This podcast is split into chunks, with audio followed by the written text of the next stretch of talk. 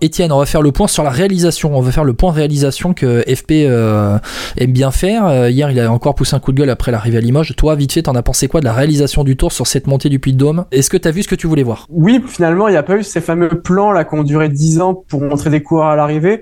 On a pu voir après, c'était confortable pour euh, pour la réalisation. Il y avait un quart d'heure, le temps que que Woods arrive. Il y avait, s'était encore rien passé vraiment du niveau des favoris. Ça avait commencé à visser, mais il y avait zéro attaque c'était peut-être plus confortable que dans Marie Blanc où fallait filmer euh, euh, tout en filmant euh, Vingard, tout en filmant Chicone qui était pas très loin non plus.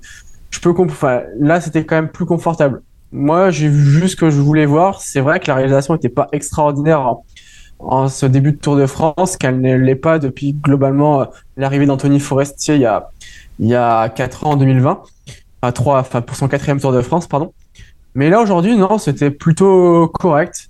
Après, je suis peut-être pas, je suis pas le roi de, ça, donc je suis peut-être pas le mieux placé pour parler, mais moi, ça m'a semblé euh, cohérent en tout cas. Bon, allez, je suis plutôt d'accord avec toi. On va passer sur cette Real.